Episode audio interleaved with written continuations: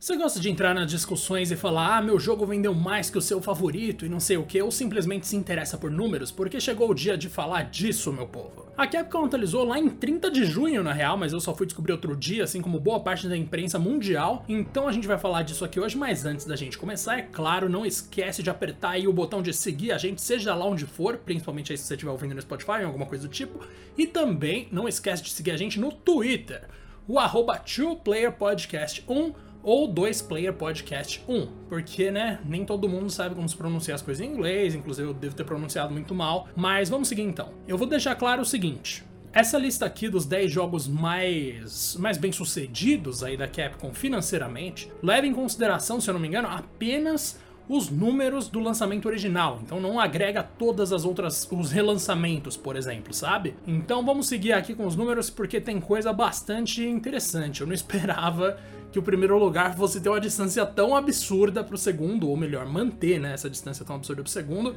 porque, nossa senhora, cara, os caras estão de parabéns. Vamos lá, começando pelo décimo lugar, então, a gente tem aqui o Resident Evil 2, que é do primeiro PlayStation lançado em 98, que é maravilhoso, a gente sabe muito bem disso, que vendeu 4 milhões e 960 mil unidades aproximadamente.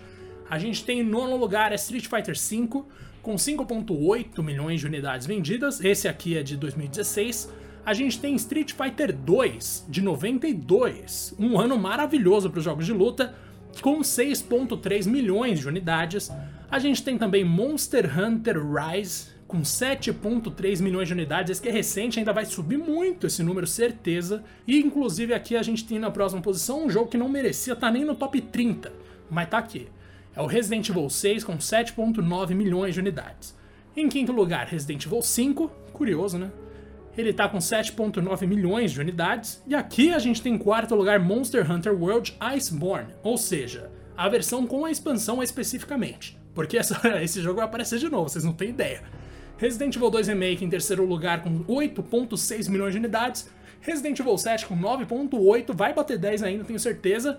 Em primeiríssimo lugar, a gente tem Monster Hunter World padrão. Agora, o que isso aqui conta pra gente? Se a gente somar os números do Monster Hunter World padrão e a versão Iceborne exclusivamente, a gente chega, mano, em impressionantes 25.5 milhões de cópias vendidas só de Monster Hunter World.